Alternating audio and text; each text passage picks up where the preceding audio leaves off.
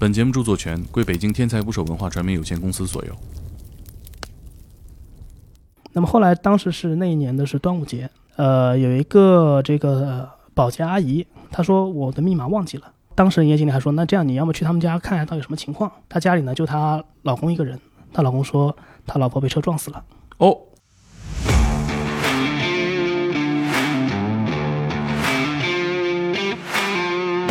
在这个金钱面前，无论你身份贵贱啊，那人性是经不起考验的。你测测我你就知道了，也不例外。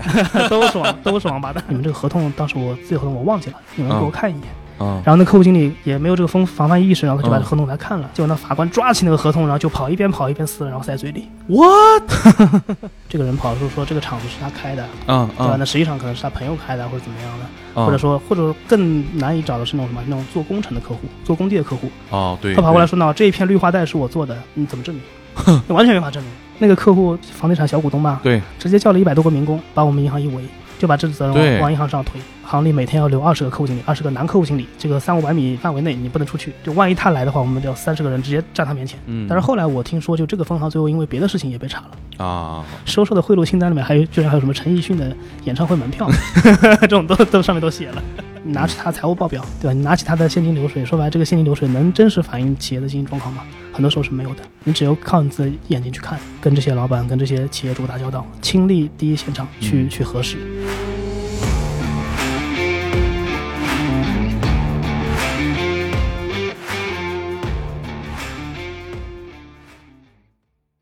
请点击订阅我的播客，拜托了。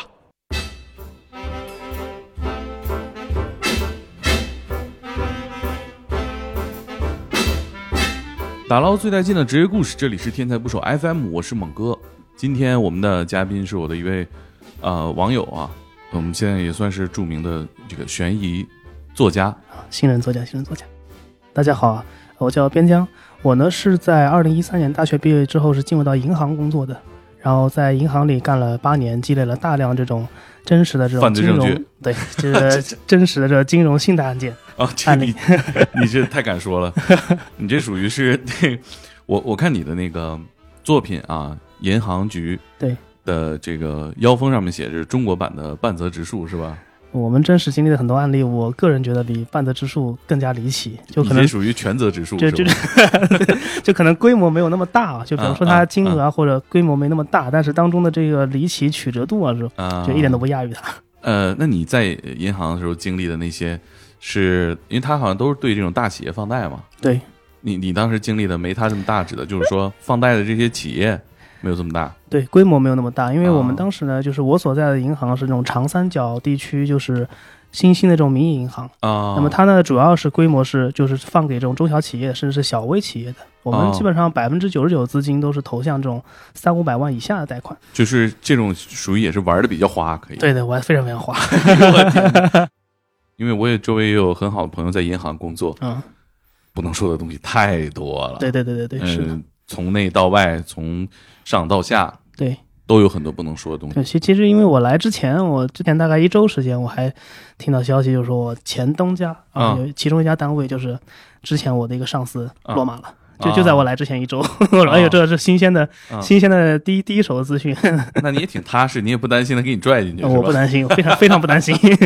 可以，可以，可以。我觉得有这份踏实，才是我们今天能坐下来聊一聊这段经历的一个基础，是吧？对，要不然的话，肯定也就不敢细聊了。嗯，呃，银行我们所有人几乎都接触过哈，但是像很多呃跟银行打交道少的，或者不关注这个，嗯，这个这个单位是做啥的听众，他不知道银行，他没这个，概念。没这概念，对对吧？你只知道把钱放到里头，你还能取，是吧？对排队的时候说，哎，那你存我取，正好你给我得了，对吧？其实就是没概念。对银行呢，呃，慢慢在我了解呢，就是大家把钱凑到这儿，对它作为一个机构来分配钱的使用，对同时它也是盈利的单位。对像你说这些民营银行，它得需要这些呃放贷来得到利息，对来通过不断的周转这个钱对，来使自己盈利，是的，是吧？就这个意思。对你这几年，呃，也是从小卡拉蜜一点点奋斗成一个小老板，是不是？对的，差不多吧。就是，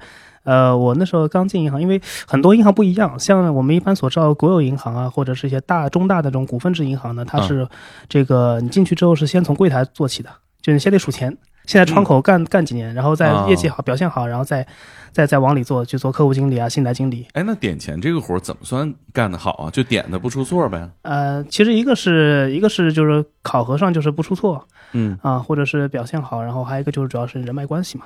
呃，当然像我的话，因为我们我我所在这种中小银行呢，就是说它是这两条线是分开的，就是营销管营销，然后这个柜台管柜台，所以呢，其实我没有做过柜台的的活儿，我就等于是一进银行做的就是客户经理的工作，就存款、贷款这些，所以相对来说，我可能比我们同期啊进银行的这些就是同就是同期生啊，我们嗯。我的成长可能要更快一些，因为我比他们早了很多年就就已经经历了这种信贷场上的这种这种厮杀。嗯，那其实你你做业务员的话，或者说做客户经理，核心的晋升的标准就是我放出更多的贷去。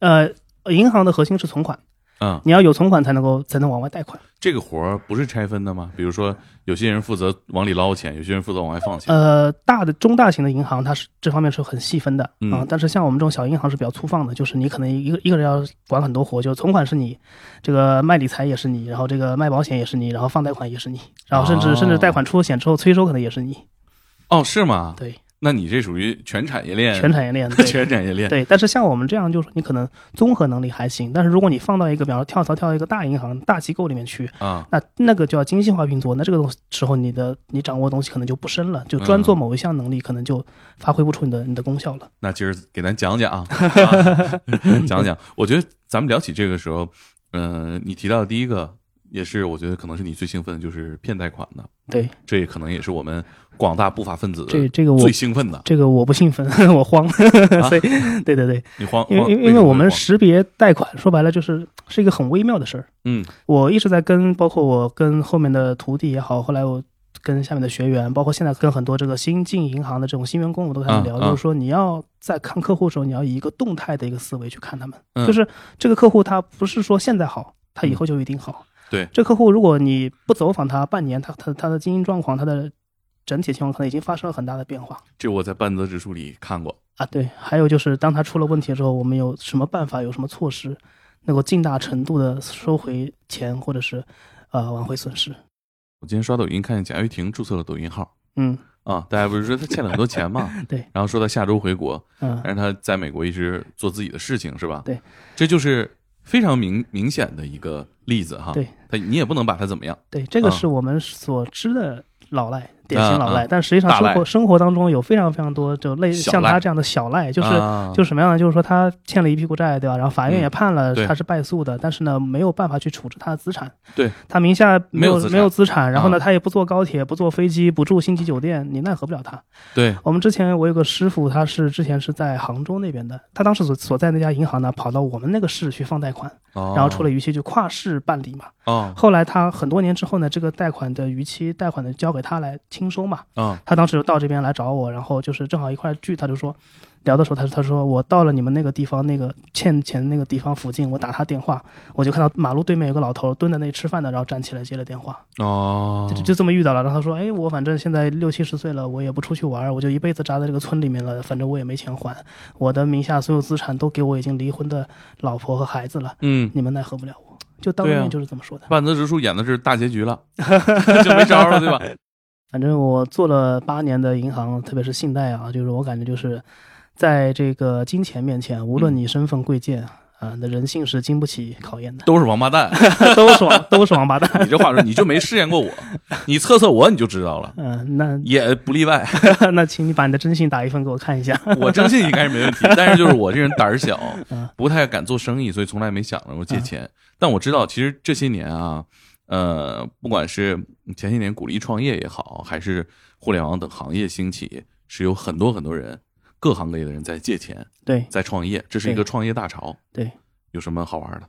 哦，这好玩的太多了。哦，这个事儿是发生在二零一四年，嗯我当时当时我已经是师傅了，当哦时是徒弟的贷款，我就是我去帮他看哦，你一年就混成师傅了？啊。对我们那时候成长非常快，就是银行在某个阶段，它经常会有一些调整变化。当时呢是，比方说这个客户是在某一个商圈里面经营了三五年，嗯那么他就可以凭着这个经营的这个资质来银行申请申请这种信用贷款。啊，一个是干的还行，再一个信誉还行哎，对，那么他就嗯不需要抵押，不需要担保了。啊。那么当时呢，这个客户是来我们这儿就就贷二十万，其实金额很小。不多啊。对，然后呢，当时我们去看的时候，他是他是在那种商场里面卖箱包的，啊，箱包皮包的那种。哦那那其实我们看一下，其实整体还行。嗯那么大概也问了一下，那当然他在本地没有房子啊，但他哦经营、他自己看经营年限也很久了，对吧？然后看上去也是个做生意的。嗯后来我们就就回去之后跟领导说，就觉得还行，那么就就批了二十万嘛，我们领导。嗯那么后来，但是后当时他签字的时候我不在，后来我们复盘一下，当时有问题，就是他过来签字的时候，这个人和他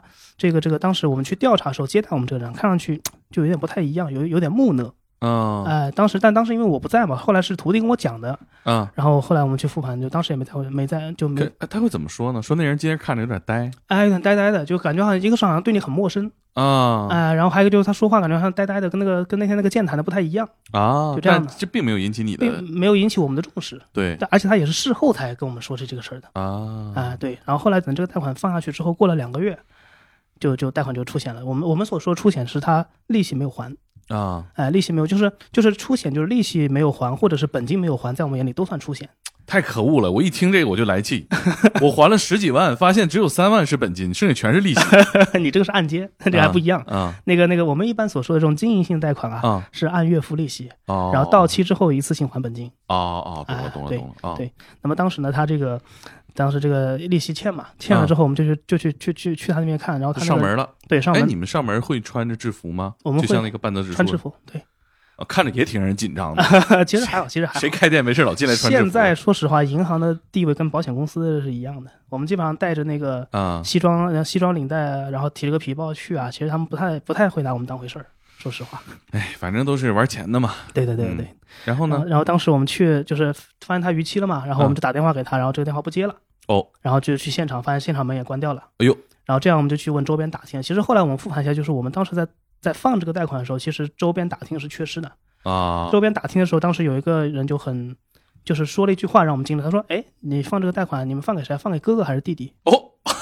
哦，我们当时就惊了，这是什么意思？后来我们仔细一看，就是他是这样的，他那个他那个箱包店的那个上面，它有个牌子的嘛，这个牌子是他的店名嘛。兄弟这个相包店名，这个店名它是这样，它被遮盖住了。哦就是它现现在有一个新的店名，但它它遮盖住了下面那个那个旧的店名叫兄弟箱包店。哦，真叫兄弟真相包真。叫兄弟箱包店，对 对哎呀，笑死！对，就是其实上你是应该走访，对吧？对但是你们可能觉得这钱也不多，然后看着问题不大就放了。对对对。然后还有一个点，当时我们缺失在哪里呢？就是他给我们的那个户口本，啊，就是我们他身份信息哦对啊要身份证、结婚证、对户口本，对对对，吧哎？这个环节其实是看他有没有兄弟姐妹的对，户口本当时他就给了我们自己的那一页，啊哎，。这个是漏的。当时那个徒弟在收资料的时候啊，他其实是当时是缺失，就是嗯，你不一定一定要把它全部拿过来复印好嗯，但是呢，你应至少这个户口本应该看一眼。对它里面有几几口人，对吧？这个对对对对我们看，因为这种呢，我们还碰到过什么呢？就是有人，比方说从这个，比方说在我们这儿贷了款，后来逃走了，逃回老家去了啊。那么因为他这个户口本上只有那一页，只有他自己那一页，啊，即便我们找到那个村，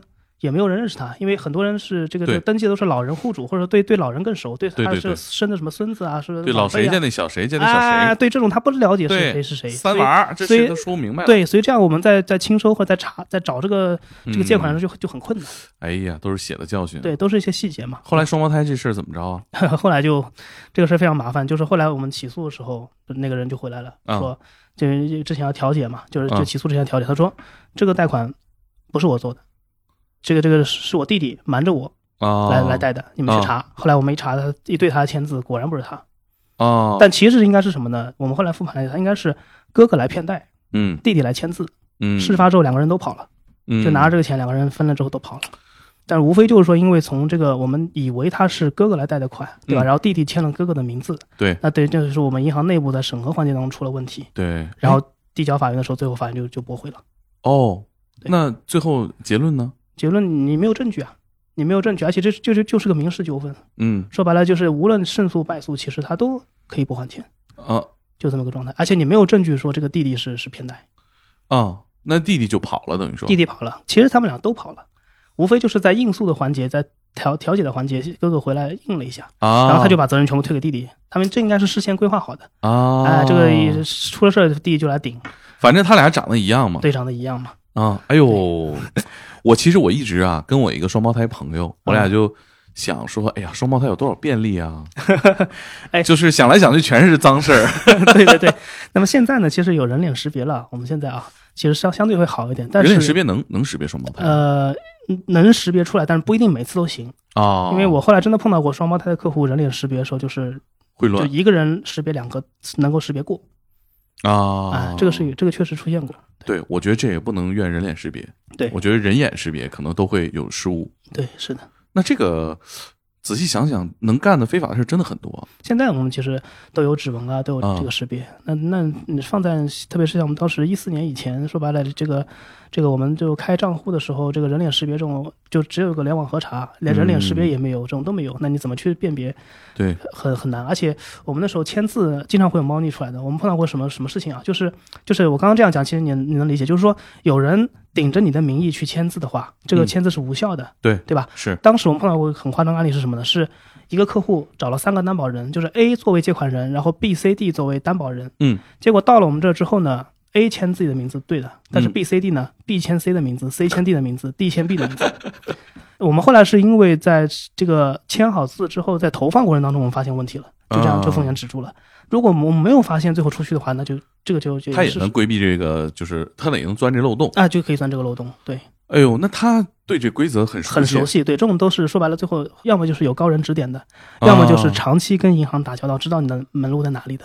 啊。我们之前还碰到一个很夸张，但这个是有点久了，是我师傅告诉我，他说他在十多年前呢，应该就是两千年初嘛，对吧、嗯有一个贷款是担保人是一个法院的法官，哦，那你想这个总归没问题，你想对啊对啊，他这个小生意人，然后法官给他担保，对吧？是啊后来呢，当时那个法官来签字的时候，还特意问了，说这个你们合同是一式两份，对吧？那嗯你一份要放在借款人或者担保人这里，然后另外一份不是你们自己银行得留着嘛，对吧？然后后来出了问题之后，法官说，哎，你们这个你们这个合同，当时我自己合同我忘记了，你们给我啊看一眼。啊，然后那客户经理也也不懂嘛，也没有这个防防范意识，然后他就把这合同给他看了，嗯结果那法官抓起那个合同，然后就跑，一边跑一边撕，然后塞嘴里。，what？这法律到他手里边可就是滥用了，是对不是？对对，啊，他们他差多少钱啊？他至于吗？应该就几十万吧，不啊，多，那呃零几年几十万，反正哎嗯也是笔不小的钱了。对 就这么夸张。哇反正我觉得那个确实是在金钱面前，大家想的怪招有点多啊。对，还有什么？再讲讲。这个也很有意思，啊 这个是，这个是当时是有一年冬天，嗯有一年冬天的一个一个，我们当时呢正好是银行在往这个农村方向拓展，嗯就要求我们就是往放农户贷。嗯那么当时呢正好有一个村呢，它下面都是养鱼的，然后这时候一个村委会的副委会主任找到我们，一拍即合。对，那如果我们把他贷款解决了，那他不是等于下面所有的村民都都是我们的潜在客户嘛？对吧？是啊，所以我们就去了。他这个人呢，就是有点自大，或者说就是架子比较大。他说：“你们一定要在某一天上午的九点来找我，我是在的嗯啊。”然后我们就专门挑了那一天，我们把我们几个人时间约好去了。嗯去了之后呢，他对鱼塘上事儿一问三不知哦啊，就仅仅仅知道说这个是养什么鱼的，那个是养什么鱼的，然后什么，一年谁一年谁问他什么鱼品种了？啊，对啊，然后一年什么销量多少，一年这个这个这个能赚多少钱，一问三不知。说啊，这个我老公知道，因为他是女的嘛。嗯啊，这个我老我老公具体在管。啊然后呢，到了村委会那个办公室呢，整个办公室就他一个人。哦。然后我当时是通过一个什么细节，我觉得有问题呢？嗯。是他当时因为冬天嘛，嗯。那个鱼塘上风大，他他围了一条围巾，嗯。然后他自称是那个村委会办公室，就他那个位子上的嗯。也放了一条围巾，哦。那条围巾的颜色和样式就跟他完全不是同一一个样子，哦，就感觉像是那种小姑娘才会戴的。哦，然后呢，然后再结合他那个年龄可能他年龄感觉超过了。五十多岁嘛，对啊，然后再结合就是他那个找茶杯也找不到，然后什么、哦什么去卫生间往哪儿他都指不清方向，哎呦我们就觉得有问题，所以当时我们就是说回去再再说嘛。嗯然后回去之后我就找隔壁村人打听了，就这个人就根本不是那个村的村委会妇女主任。啊那么他为什么会在那一天要求我们去去呢？是因为他知道那一天就村委的这个这套班子啊都去县里开会了，哦，所以那个村委会是没人的。啊，他就是些，他就是给你们摆了一个工程 计。，对对对，哎呦，这个幸亏你们也是多观察多研究哈。对我说实话，其实像这种就是小的这种骗局啊，我们见的非常多。就比如说什么这个这个人跑说说这个厂子是他开的，啊对吧？啊那实际上可能是他朋友开的，或者怎么样的，啊或者说或者更难以找的是那种什么那种做工程的客户，做工地的客户，哦，对，他跑过来说呢，这一片绿化带是我做的，你怎么证明？你完全没法证明，对吧？他而且那种很多合同也没有的，因为他很多是那种挂靠，就是拿比方说工程公司的资质去招标的，对吧？嗯那实际上招完之后是给他做的，那他拿不出这个证明，对，也有些时候就瞎说嘛，对对吧？那这种这种非常多，空壳的也很多，，非常而且你就到工地上，工地上人很乱很杂，对对对，你就过来随便找俩人哼的，哎，把安全帽给我戴上，有有有，肯定有这种吧？就是大家那个工人啊，那我就带上呗，谁知道这哪方监理啊？对，是我们那时候看到有一些呢，像有一些我们能判断出来，这个肯定是他的。比如说什么呢？我们那时候有那种做柴油的，就是做那个，就是就是做那种挖机的客户。嗯你嗯知，道挖机这个是很挣钱的，挖机挖掘机挖掘机买过来之后租给工地啊，啊是很是很挣钱的。那么是是是那么你怎么证明这个挖机是你的？这应该也有这个有证大绿本啥的，一个是有证，啊，但这个证呢，很多时候也是要挂靠的，就是你你个人你个人是不能买挖掘机的，哦你要去挂靠公司的，哦，那你还得出出具证明，就这个公司跟你有挂靠协议，对对吧？对那嗯还有一点，基本上我们只要看看到这个点，基本上就证明这个应该是的，哦，就是在那个，就你知道挖机它是要要要去接活的嘛，对，它怎么接活你知道吗？很简单，就是比方说今天我我是一个比方说工地的老板，我要做工地，这时候我需要挖掘机，嗯。然后我就开着车到工地去转悠一圈，嗯，看到比方说某个工地上那个那个那个机器，我就问他这是谁的，对吧？你们把老板介绍给我，我我要租他这个机器，嗯，这个是算比较慢的方式。对最快是什么呢？他这个挖掘机的大臂上写了他的这个手机号，啊，因为他们要接活啊，他们一定会把自己手机号挂在上面。对这样这样，工地老板就别的工地老板看到了，他要问他接活，就这样这个生意就成了。啊，对，所以所以你只要看到这个信息能对得起来，那基本上就是对对的。因为如果你借挖机的话，人不会牺牲这个核心的接活的资源写你电话号，对呀、对呀、对呀、嗯，而且你也可以看那个东西写上去，再擦掉再写，也是挺麻烦的。对，是的。哦，所以这这些都是细节。积累了很多人性的小观察。对对对。那你会不会有的时候就是，呃，慢慢接触人多了，对某个阶层或者说某一类群体开始有偏见，或者是有固化的印象？有啊有啊？就比如说我刚说工程的客户，这行业人就是没边儿，没边儿，然后没谱，晒得黢黑，然后脖子上戴着金链子，然后好赌，啊哦，对，，然后说出来的话反正都是没边儿的。那是不是也得呃出入一些招待的场合？嗯、我还好，就我我属于可能客户经理当中比较另类的，就是我基本不应酬，嗯，这个我那人家就是想请边总招待一番。呃不不去。啊，对我我是这样的，就是呃怎么？因为我呢是我们家是三代金融人，哦，我爷爷是这个南下干部，然后哦解放后是我们当时就是他下面的县的第一任这个人民银行行长兼嗯。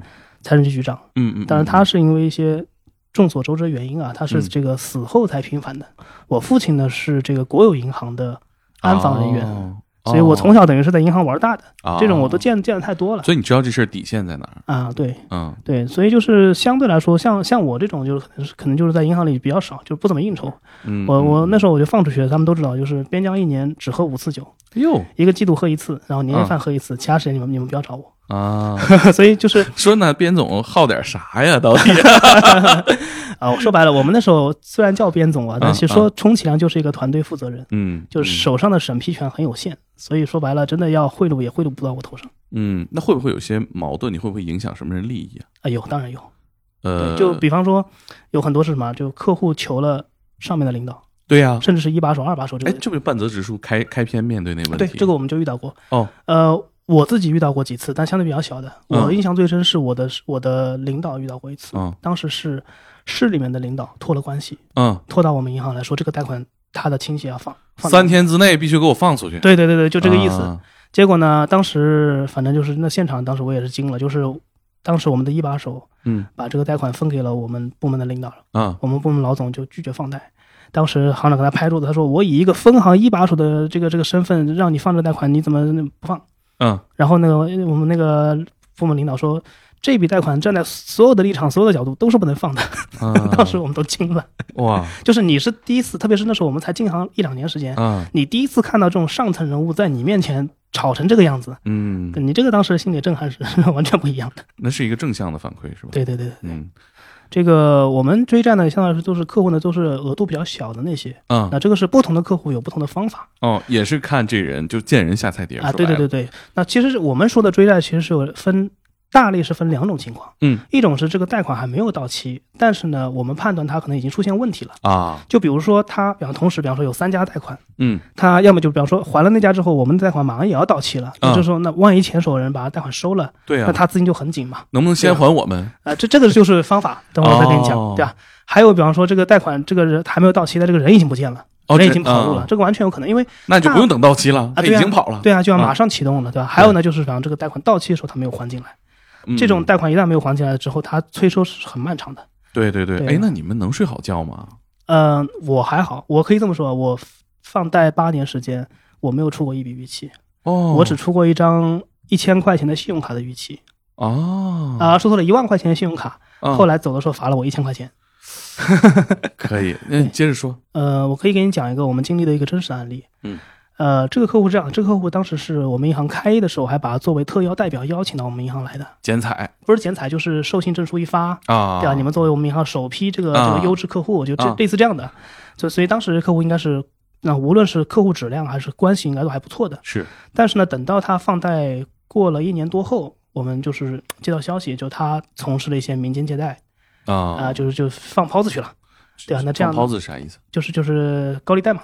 就他把银行贷出来的钱再往外放高利贷对，就他有他有一个隐形的公司是专门做高利贷生意的。啊。对，那这样的话其实风险很大，而且当时他已经出了出了一些问题了。嗯那么当时我们就想怎么样把这个风险止住嘛，啊对吧？那么当时呢，他这个贷款是一笔这种信用贷款，两百万的信用贷款你放出去，如果他最后不还的话，你没有任何抓手。是啊那么后来我们在反复的查他过程当中呢，发现哎，他有一有一套房子还没有抵押，哦就是给我们的资料里面显示啊，他有一套他有一套房子是没有抵押的。嗯那后来当时那个那个部门的老总和那个客户经理也很坏的，就是说给他打电话说，这个之前的那些那个资料呢，总行拿去然后丢了，嗯哎，能不能把那些原件拿过来，我们再复印一下？嗯因为跟客户关系比较好了嘛，对吧？嗯嗯那客户当时也没有怀疑，就资料拿过来，你复印啊什么的，这个这个当时还有那个什么。就是跟跟领导在在那边聊天啊唠嗑，这个时候说，哎，之前有个合同漏了几个字，你给补签一下。啊补签完之后说，哎，这些东西我们先保留，我们送马上送到那个总行去，就是就是认证完之后再给你拿回来，啊对啊，这样可能要个几天时间。啊那实际上是什么呢？实际上那个合同是一个新的抵押合同，嗯，把房抵押了。对，就是在他就利用他这个这个对我们已经很熟悉、放放松戒备、啊没有戒心的这个情况下，把这个贷款从一个信用贷款换成了一个抵押贷款。哎呀，对，那个真的是很夸张。那个后来客户知道那一天啊，就是我们正好啊在在开大会嘛，嗯那客户直接冲进来骂人的。哦直接冲进来骂人，然后那个他老婆直接拿着那个高跟鞋啊砸甩到那个老总头上，啊，就这样的。然后那段时间就是他跑回来闹嘛，我们当时是贼夸张，就是我们当时要就要求行里每天要留二十个客户经理，二十个男客户经理，就是留在这个行这个三五百米范围内，你不能出去。就万一他来的话，我们就三十个人直接站他面前，哎呦，防止他闹事儿，啊 就这样的。对，因为人家干借贷的，人家可能武力对呀对呀武力值方面也不低，是吧？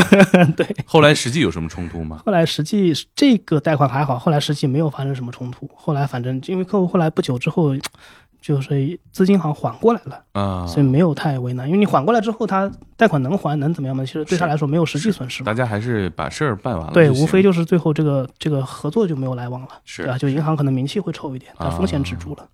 嗯对嗯，但是还有一些是真的是闹僵的，闹得很厉害的。啊，会怎么样？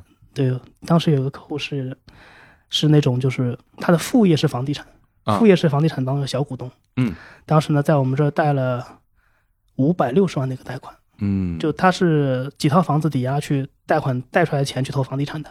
啊，那其实五百多万的资金，其实你对于房地产来说其实很小的嘛。干不了多少活儿啊。对，所以他只是小股东嘛。嗯那么当时这个房地产资金已经很紧了，当时那个放贷的老总啊，放出去之后他整天睡不好觉。嗯，他们他经常跟我说，因为这个就在我们部门嘛，他经常说，我可能职业生涯毁就毁在这笔贷款上。他经常 经常跟我这么说。已经自我暗示了。对，而且因为啊当时我们比方说我们出去带跑贷款，这样两个人出去的嘛，对吧？啊只要是我跟他出去的，基本上十次里面有九次就是我们，比方说我们自己的事儿办完之后，啊他会拉着我到那个工地上去看一圈，看这个工地有没有、还有没有在动。啊，如果再动，他就心安一些；如果没动，好了，可能那天就很很焦躁了。他去那儿一看，有三十多个业主也来看 对对，就就有可能这样。对，啊，那么当时呢，这个贷款一年之后到期嘛，嗯一年之后到期要周转的时候，他就他有这个想法，就是他想把这个贷款收回来，啊，收回来不放了。嗯但是呢，这种贷款呢，就是你收进来很麻烦，嗯，对吧？因为就提前就就客户也知道自己可能紧，对吧？对对，那那万一正缺钱呢，对啊，那万一银行把我收了之后不放怎么办呢？对吧？那这回真断了。对啊，而且、而且这里还有一个什么麻烦点呢？就是在这笔贷款到期前大概一个礼拜，有另外一个银行也给他贷了差不多金额的钱，也是也是差不多五六百万的钱，啊、那个贷款要提前一周到期，就在我们贷款到期前的一周哦，是那个的银行贷款到期，所以这就你们也得抓紧我们先收一波。这样就是我们是非常不利的一个局面。对呀就是万一因为大因为大家都是银行的。对，你觉得这个客户有问题，他们也觉得这个客户有问题。万一他先抢先收了，那我们就铁死嘛。对呀、对吧所以后来就是我们那个领导想了个办法，就是各种旁敲侧击，各种就是给他制造假象。什么一会儿说啊，这个你们这个年底有资金的，呃，月底有资金的，嗯在我们这儿放一放吧，你们这么好，对吧？啊，然后这个这个贷款啊，我们今年有有所调整啊，这个利息呢，给你可以减免多少啊，你得先还了就少、啊？可以减免减免多啊少？然后呢，这个原来不是周期是一年的嘛，我们现在啊啊我们现在政策里可以放三年，对吧？哦，哎，我们现在任务重啊，你要不你能不能多贷一点啊？啊，然后就就就哦各种方式让他降低了戒心，哦，然后说，哎，但是呢，我们这个政策呢到月底前就到期了，所以你要不这个月底我们赶快把它办完掉，哦，这样呢就正好卡在那个银行到期前几天，哎呦那客户以为是真的，就信了、啊信了我们的鬼话，然后就把钱还进来了。啊，那还进来之后，现在就是落袋为安了嘛，风险收住了嘛。嗯对那我们再判断我们要不要贷给他。啊后来我们老总坚决反对，说不贷。睡不好觉，知道吧对，好，那一天完了之后，好了，马上就是腥风血雨啊。哦，怎么说？那个那个客户，他不是说房地产小股东嘛，对，直接叫了一百多个民工，哎呦把我们银行一围，啊，就就来闹事儿，就就啊就是意思就是说，银行抽贷，我们现在民工发不出钱了，就把这责任往往银行上推。对，因为连蒙带唬的，这个人家确实周转周转不上了。对呀、对呀、对呀、当时这个这个事儿我还写到我那个银行局的开篇的，哎呦银行，局开篇就就有这个案例。另另一个银行呢，他们对这事儿什么反应？另一另一个银行其实那个也是也闹心，其实也闹心，收非常不上来了。就他们铁铁定逾期，对呀，就基本上铁定逾期。后后来我听说他是这个，因为他这个这个小股东他是他是等于是房地产是副业嘛，啊他从主业又调了一笔资金过来，把这个钱这个窟窿填上了，就啊这个贷款就是他第二家银行这个贷款没有没有逾期，但是后来好像听说过了一年之后还是出问题了。但我比较关心那民工的钱收到了吗？民工钱其实他没有没有欠他们，其实说白了，他账上其实 就是民工哥几个今儿加个班儿，啊对对对，就就这个意思嘛，对吧？帮老板去捧个人场。对呀、对呀、对呀、这我跟你说，隔壁银行更闹心，说看似民工在你们楼下闹，实际我更闹心，对呀、不对对呀、？对，因为我们至少是钱已经有了，对就已经收在我们这儿。那这场面怎么结束啊？怎么收场啊？那一个是报警嘛，对吧？嗯警察来协调，因为警察在的话，他至少不会怎么闹事儿，对吧但？警察来了，其实这事儿也没法对，然后后来因为没有冲突后来就组织调解嘛，后来就、啊但这个东西啊，你上下要一心的。其实当嗯时蛮险的一个是什么呢？是我们当时出了个内鬼，哦就是他这个贷款在还进来的前前一天，啊他们的财务长了个心眼，还跑到我们银行来探口风，哦，说哎这个贷款什么时候能下来啊什么之类的。当时我们银行有一个内鬼，我呢我不知道他是有意还是无意的啊，啊就差点说漏嘴，哦，在这个财务面前。后来后来知道之后，那个老总惊出一身冷汗，你知道吧？他怎么说就具体我忘了，因为我没在现场。啊？他反正大概意思就是说，就就是说这个还了之后能不能贷，能不能贷还两说呢？对呀、搞不好就不你想的挺美啊哎，就大概大概这个意思。啊！就我那，我们也不知道他是有意还是无意的，反正就是说，就差点就是让这个事儿，哎，让这个事儿败露。那么后来等到这个贷款真的会收住之后，对方也知道我们在耍他了嘛，对吧？啊但是好在什么呢？就是说是我们当时在整个接洽过程当中啊，啊没有让他留下任何证据。啊！就比如说我们承诺放贷啊，啊承诺的批复啊这种，因为照理来说的话，你要有有批复的对啊，有这种东西，然后包括法律效力，包括在这个合作期内啊，没有任何的什么收受好处啊、吃啊拿卡要啊这种都还没有，嗯，所以这嗯也是一个相对来说一个保护自我保护的一个点。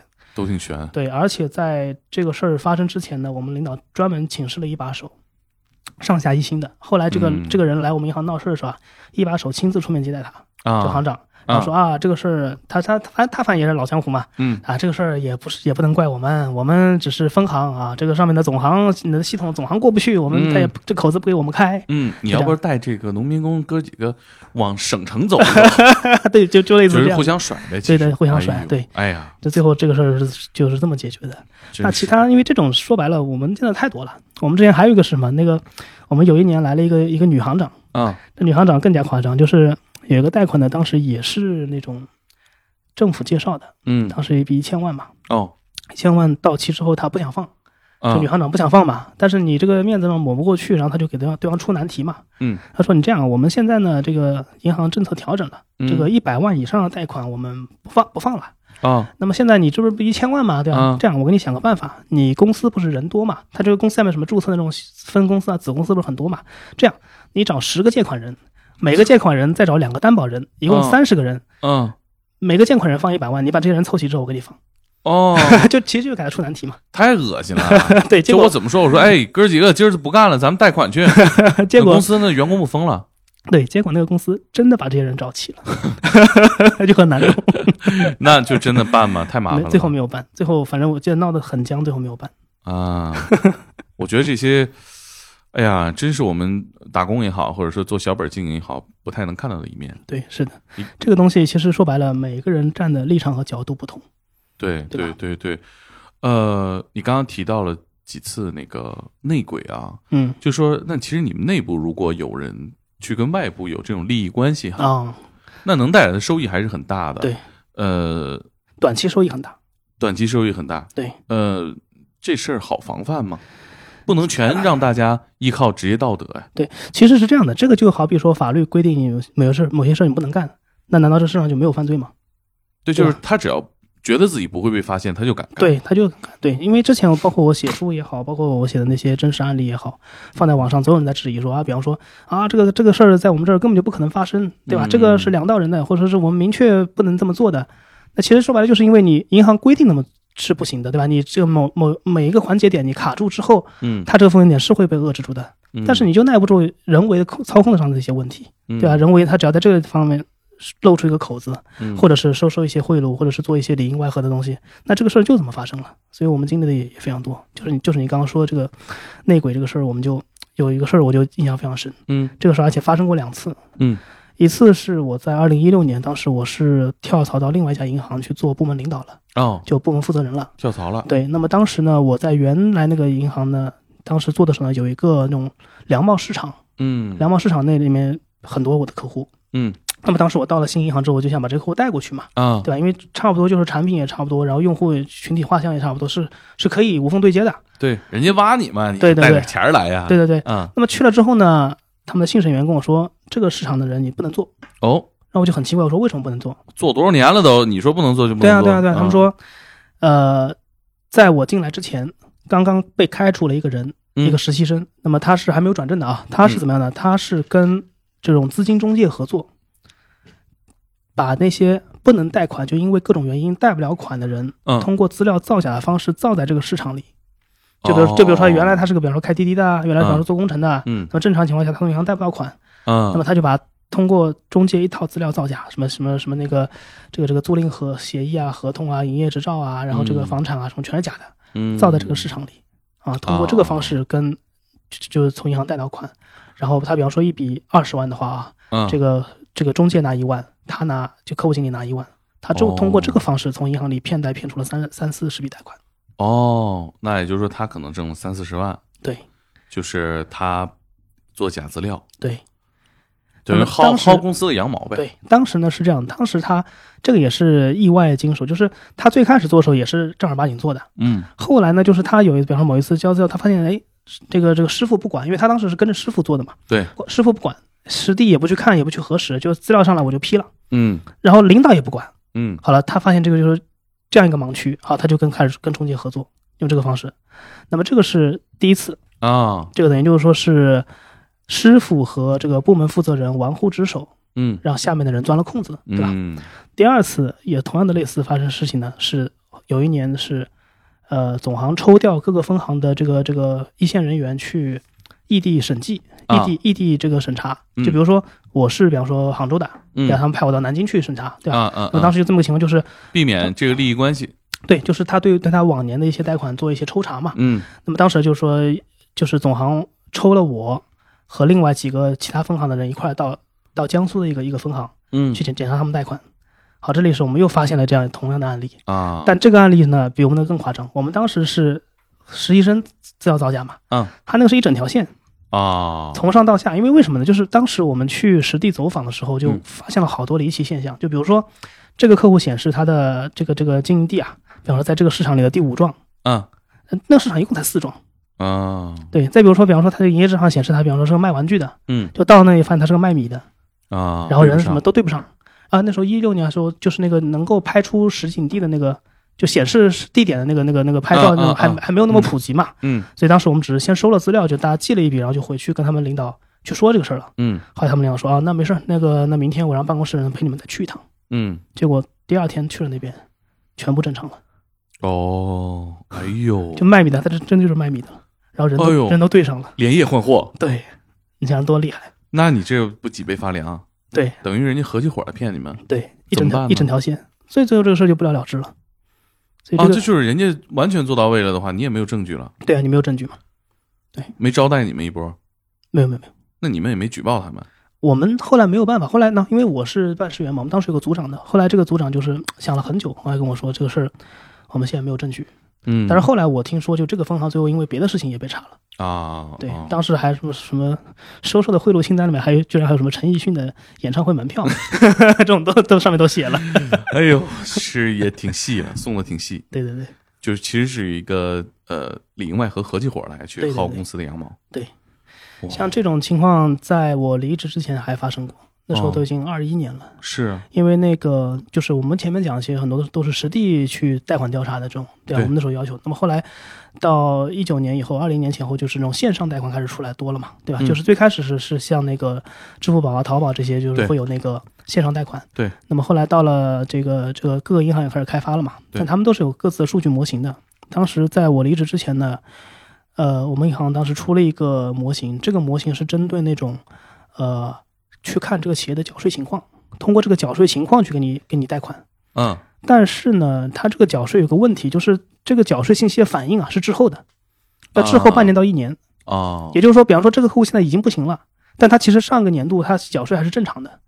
那后来就有一有人发现这个漏洞，嗯然后通过这个方式，他就去筛选一批客户。就哦这位客户现在已经很缺资金了，然后按照正常情况他已经贷不了款了，嗯但他只要上一年度的税是正常正常交的，嗯，他就可以从银行里把这个贷款偷出来。哎呦，那就是他们也会给他钱对，来贿赂他。这个是，呃，这个是这样的，这个是外部的中介跟银行合作，你来提供名单，我们来一个个试试过去，通过一个给给一笔钱。哦，就这样对，那他这个也算非法所得吧？嗯、呃，你很难界定，哦，你很难界定，对，因为是。因为你是从银行正规的流程里面审批出去的，啊，对吧？对对，对它是是等于这个系统漏漏洞嘛。哦，等于说是中介来做这个灰色地带的探索。对对对，其实这个我不太，说实话，就像您这样的大平台，其实很多话我不不太不太敢很嗯，就是很。对我得都得客观的说，因为像资金中介这这种现象，在国内的金融圈是一直存在的。嗯那我不排除有很多是确实是好的，能够成为银行和客户之间的一个嫁接的桥梁，嗯嗯，但是也有很多是当中就是吃拿整卡啊整活的吃拿卡要的，然后编造资料的，嗯、虚假的特别多。对，嗯，明白。呃，那你做这个呃这些那个内部的这个案子啊，嗯呃，有没有在内部发生什么矛盾啊？比如说大家都是银行人，但是、嗯呃互相发现了对方的秘密啊，这个事儿是公开的吗？大家都会有这些稀里糊涂的烂账吗？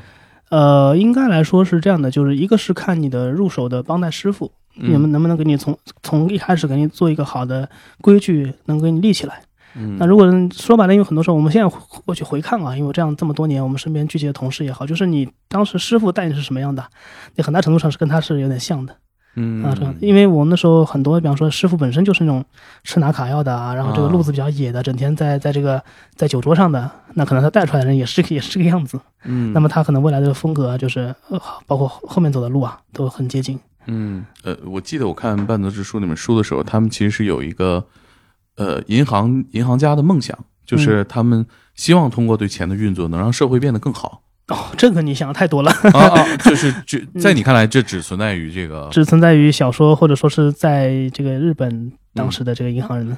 我啊。我我从来没有在我们就是我接触到的银行人当中听到你这个说法。啊，嗯嗯。啊甚至连比方说我贷个款能够让对方经营的更好，嗯。就是或者说来救助人家这个方式，我基本上没有在在同事口中听到这听到这个说法。就比如说嗯我贷款通过贷款能够能能够让这个人富起来，啊，基本上没有听到过这种说法。就大家关注的还是自己的工作自身身的自身任务的完成情况，自身的 KPI。其实就是冰冷的数字的变换。它其实我觉得这个职业是不是很难，大家也找到那种呃这职业的使命感和这种正向的。对这个事儿，我可以跟你分享，因为之前你不是踩过秦明嘛？嗯，对，秦明就是像秦明啊，像这个心理罪雷米啊，就很明显就是他们写的书一经发售之后，当年的这个报考警察的啊、报考法医的啊，就会多很多嘛，嗯对吧？因为从他们从这个书里面就说看到了这个警察这种职业使命感，就是就是就是我也想通过这个行业，我也想当警察，我也想当法医，是的，对，这是一个正向价值。但是我觉得像我这个书出了之后，别人看了之后就不想去考银行了，嗯，就不想进银行了。还好吧？我觉得如果大家没有这种职业理想，但是有这种吃拿卡要的梦想，看完你之后发现哦，原来这行业有这么多灰色空间哎、。这个 这也是一个现实，对。但是我是啊希望这样的现象越来越少。嗯，你怎么看待银行行业这些从业者啊？因为你现在跳出来这个行业了。对我从一个外部的视角去看，其实现在怎么说呢？就是银行人的压力是非常非常非常非常大的。嗯呃、从这个他们要经历的 KPI 也好，然后包括那个呃跟这个同事、上司之间的关系也好，然后包括客户他这个经经常经历的这个烂账啊、催收啊这种也好，其实他的这个风险和压力程度是不亚于像警察啊、医生啊这种行业的。其实就像剧作里边的拴了一个定时炸弹一样。对，你每放出一笔钱，都是一个定时炸弹，你不知道它哪天会爆而。且这个还是一个循环的，就是就是这个钱到了之后，你得收进来之后，你还得再再放出去。所以银行呃，银行人其实，在自己的所在的城市里边，他收入还算是相收入肯定是高的，对，特别是如果你能经手信贷，嗯经手这种经就是那现在基本上在在银行就普通的商业银行的话，这个信贷部门肯定是收益算比较高的。那大家会呃以什么方式排解自己压力呢？呃，排解自己压力这个不太方式比较多吧，我觉得 方式多种多样。呃，我也见过，就是在夜夜笙歌的啊，特别是男客户经理这居多啊。嗯呃，跟这个企业主关系比较好这些，那基本上就夜夜笙歌，在酒厂，在在这个会所里的嗯啊。其他的嘛，比方说喜欢徒步的嗯啊，喜欢这个打球的，喜欢看演追演唱会的、追追星的这种也很多。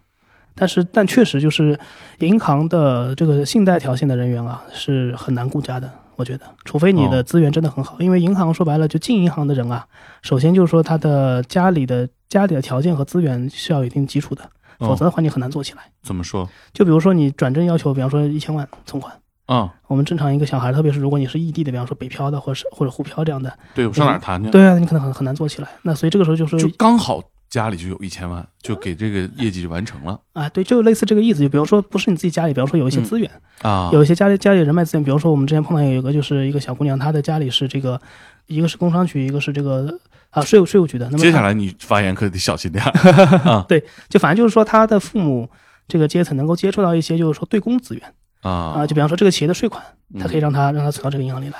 那这种的话，就是说他不是他本身有这个钱，对，而他的人脉可以为他创造这个价值。是，呃，我觉得这行业如果是你从业的时候就这样吗？还是说现在这这个趋势有有那一直一直是这样的，对，特别是现在这两年大环境不好，嗯，那很多问题暴露会越来越多。对新员工就更需要这些资源支持。对，所以这两年银行的这个跳槽比例啊，是非常的非常多的。嗯嗯，我们以前基本上就是说，像当时我待的第一家银行还好，离职率嗯大概在百分之三十左右。特别是客户经理这个层面，百分之三十左右。嗯那么嗯后来像现在的话，应该已经增到了百分之五十到六十。嗯，等于明年这个时候，我们办公室换了一大半人。对，我觉得这个行而且换走的这一一大半还不包括就是跳槽的那些，就比方说跳到另外一家银行的，就是本身就离开这个行业了，啊，哎，就一半左右。是我觉得这行业这一点挺不好的，嗯，就是他对新人的晋升，他要求你有特别大的资源，他就是要本身这个很冰冷的数字来给你做量化考核，啊，你对。几个月达不到就好了，就退岗了，带个带聘了。啊，我觉得呃数字不是原罪，主要是这事儿，他是不是一个年轻人能完成的，或者说你招聘这些岗位，他们在社会上去，其实我觉得这是一个反逻辑的。你作为一个年轻人，你没有那么多资源，对你只能依靠父母。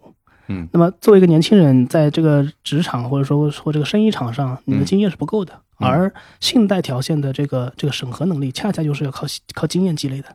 对哈这，些东西你在你在纸面上根本学不到。你拿起他财务报表，说实话，财务报表有有几个是真的，嗯对吧？你拿起他的现金流水，说白了，这个现金流水能真实反映企业的经营状况吗？很多时候是没有的。嗯，对你只有靠你自己眼睛去看，靠你的真实的跟这些老板、跟这些企业主打交道，真实亲历第一现场去、嗯去核实这样的。你做了这个职业，做了这几年之后，还有没有什么其他的感悟，让你对你放弃这个职业全职去做写作有一定推动作用的？比较欣慰的是，我在这个行业这么多年，就是说我没有犯过大错，就是就是让我自己就是说底子比较干净啊，所以就当我辞职的时候，其实说白了没有什么牵挂，没有什么牵绊。嗯啊，另一方面就是说在在银行这么多年呢，就是说我对金融啊、对数字啊、对这个这个理财各方面就是有自己的一套看法，嗯对风险特别是，所以呢，这样就是保证我在未来几十年就是当中，因为我是一个就是呃风险厌恶者，应该来说，嗯，对，这样的话就是说会让我在今后过程当中呢，就是少走很多弯路，嗯，这点我觉得还是有收益的。嗯对，但是说实话，就是银行当中经历的那些真实的案件啊，包括当时那时候，比方说催收啊，被甚至被客户威胁啊，被软禁啊，这种很多事情，其实很多时候你午夜梦回，你想想还是蛮后怕的。啊，你自己被被被软禁禁过，软禁这个事儿其实是一个存款案件，呃，有一个这个呃保洁阿姨啊，当时是我们当时在我们银行开业前一天前几天时间，我当时在公园里发单子的时候，这个阿姨来看到这个单子了，来找我来存钱了。她嗯因为她自己非常勤劳，她每个月来我这存一万块钱。啊，对，她有这么多钱，就对她自己本身那种城中村拆拆迁嘛，啊然后再加上他自己很勤劳，就一直做那种家政啊、保洁啊这一块的。他每个月来我这存一万，后来所以等到后来这个事儿发生的时候，他在我这已经存了将近三十万了。嗯那么后来当时是那一年的是端午节，嗯我记得很清楚，那年端午节我突然接个电话，是用他电话拨给我的，嗯，然后拨的那个人呢是就这个声音啊，我当然听不出来嘛。他说我的密码忘记了，那怎么怎么重置，嗯对吧？那我怎么想把这现在我想把这钱取出来用？嗯那么当时我就跟他说了，然后说了之后呢，就是但是我当时忘记，就说这个重置之后这钱能不能当场取，我不知道，所以我说到时候我跟那个营业经理来问一下，再答复你。后来呢，营业经理就打电话跟我说，他说有个老太婆是你的客户来来取钱，他说他密码忘记了，但这个人长得不像。啊，然后我说那对我说那当时我其实没有多想嘛，我说这个客户给我打过电话了，他说他密码忘记，你给他办了吧。啊那么他说哦好办可以，但是呢我们这边办好呢就是说是密码重置，但是要隔天才能取钱。啊啊，那这样也不行，这样想就算了。结果呢，我开了一会儿车之后，我突然想起来了，他有个姐姐哦，也在我这存过钱，她的名字叫什么明明，明天的明明明，嗯嗯。他那个姐姐呢叫什么什么云云，啊，，对，所以我就突然想起来，我就马上打电话给营业经理，我说你去查一下那个什么云云那个人，嗯。看一下联网核查里他那个照片啊是不是来今天取钱那个人。哦。结果一查是的，哦。好，那么就等于就说是他姐姐拿着他的存单，以他的名义来来取钱。啊，那么按照道理，我们马上就是把这个贷款，呃把把这个存款做一个止付，冻结嘛。嗯。然后当时营业经理还说，那这样你要么去他们家看一下到底什么情况。啊呃，当时因为我当时工作才两年时间，脑子也脑子也一热，那如果当时如果再过几年的话，按照我我的心情，我是不愿意去趟这趟浑水的。哎，当时我就说，哎，这个事儿我要去去看一下是什么情况。结果一去呢，他家里呢就她老公一个人，她老公说他老婆被车撞死了。哦哎，然后结果呢，发现这个存存单，想把这些钱取出来。那实际上，按照我对他们家了解呢，因为她是跟她老公和她弟儿子的关系是不好的，长期分居，只是没有离婚。哦。对，那么等于就说她被撞死之后呢，她的儿子和她老公来收拾遗物的时候，发现这个存单，啊那么怕，比方说她万一，比方说有有别人来这抢这个钱啊，或者说她比方说有有另外立有遗嘱啊什么的，就想赶快把这钱取出来嘛，嗯。对吧？然后就找了那个找她姐姐，啊找到这个老太婆的姐姐，冒充她来来取钱，无非现在被我们发现了。哦，那么现在我就跟她说了，我说你这个情况，那其实当时我想我也我也挺虎的，这种人就是我跟她说这个取不了钱什么的，然后她一听，就是一开始她还表现很悲伤，对吧？但是一当他一听到说这个钱不能取，嗯好脸马上脸色大变，嗯然后周围的七大姑八大姨全部冲出来了，然后、哦然后就直接把我软禁了，就说这个钱你不取的话，你们银行就是骗子，不然不解决的话，我们就把你绑在这里不让你回去。然后呢，如果我要打电话呢，就是必须那个打给他打，比方说打给我们领导啊什么的话，还必须当他们面开公放，僵持了大概将近三个小时。因为我啊当时是下午去他们家的时候，大概四点多，嗯等到这个事儿结束，我出来的时候已经已经快八点了。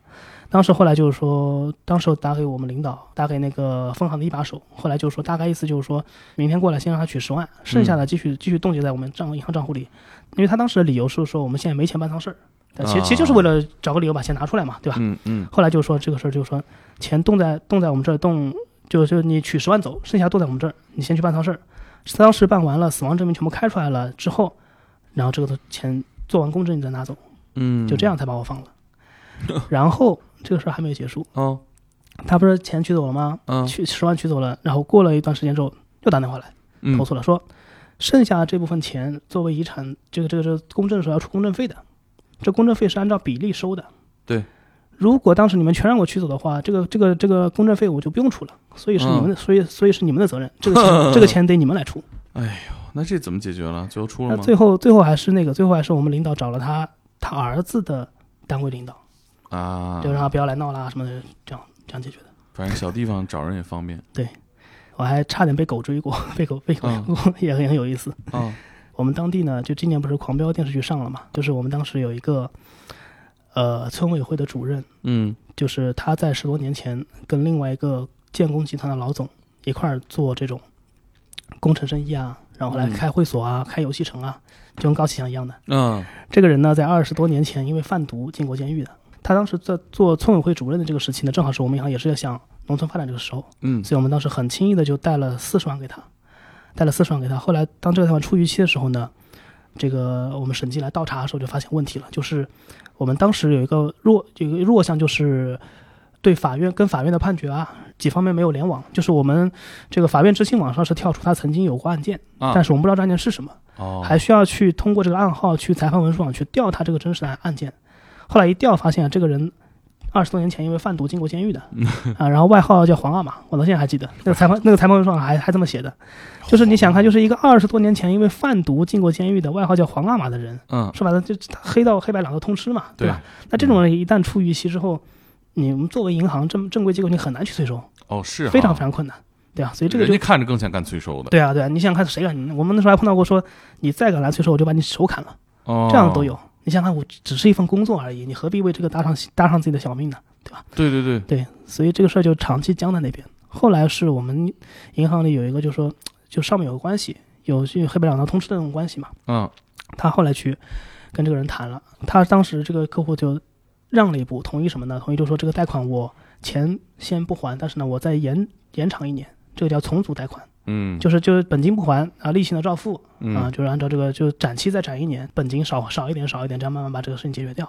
嗯这个事儿他同意了，同意之后那天正好是什么呢？是我要跟我老婆的丈母娘和老丈人吃饭第一次见面那一天。哦呵，当时是已经四点多了，外面下着大雨，我本来都已经收拾好，准备要去跟跟我老丈人丈母娘吃饭了。对啊，突然我们好像给我打电话说，这个事儿我们现在谈成了，嗯你马上让他把合同写好，带着他我们去把合同签了。嗯签完之后就就就事儿就成了。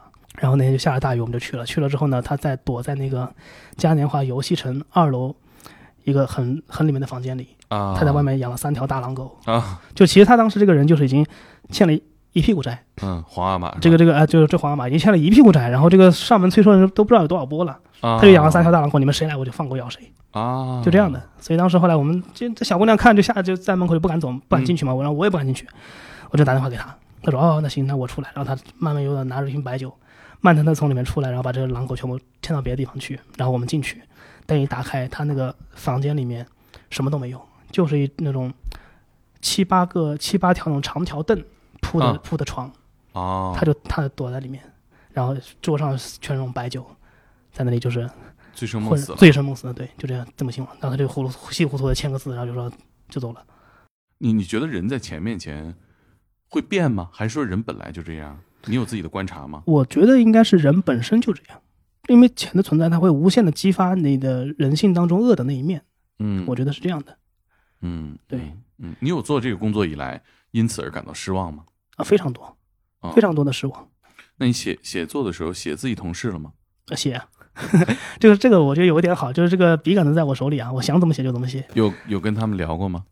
聊过，有这个分好几种，有一种是特别希望我把他们写进去的，嗯就他们觉得哎，这是这是一个倍有倍有面子的事儿。嗯嗯这样还有什么？还有是那种就是啊怕，哎呀，当时这个我好像得罪过他，或者他对，就是我当时对边疆不好，你有他会不会把我写坏什么的？你也会把他们写坏或者写差一点？有啊，这个 这还是能报复一下是吧这个？这个我书里面有一个死人啊啊，啊，他的工号就是我一个之前特别不喜欢的一个一个一个员工，